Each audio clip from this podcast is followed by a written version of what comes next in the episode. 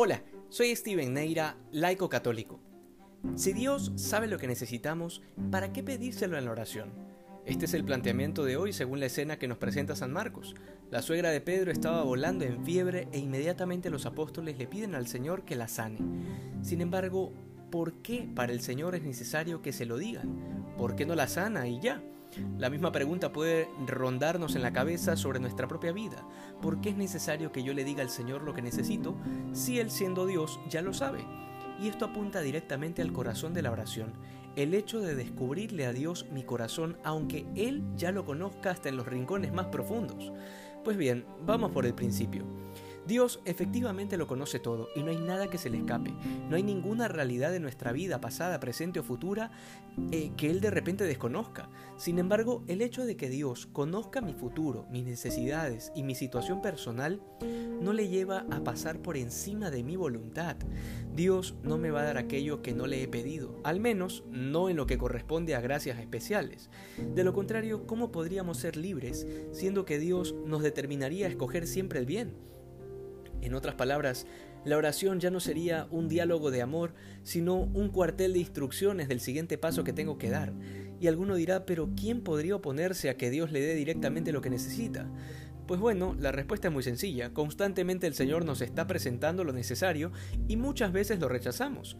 Por eso para Dios es tan importante que nosotros lo pidamos, porque solo de esa manera seremos conscientes del bien que estamos buscando y del amor que nos ha encontrado.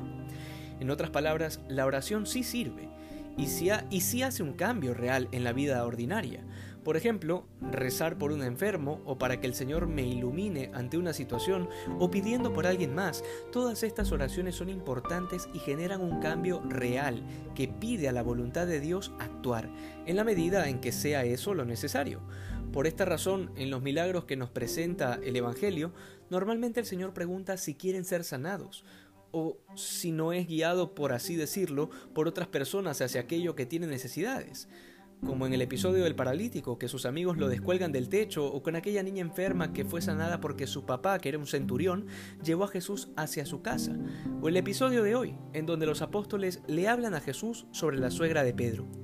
El Evangelio de hoy nos lleva a concluir que Dios nunca se deja ganar en generosidad, siempre está dispuesto a darnos lo que conviene, pero nosotros no experimentaremos esta gracia si no logramos sintonizar nuestro corazón con el suyo.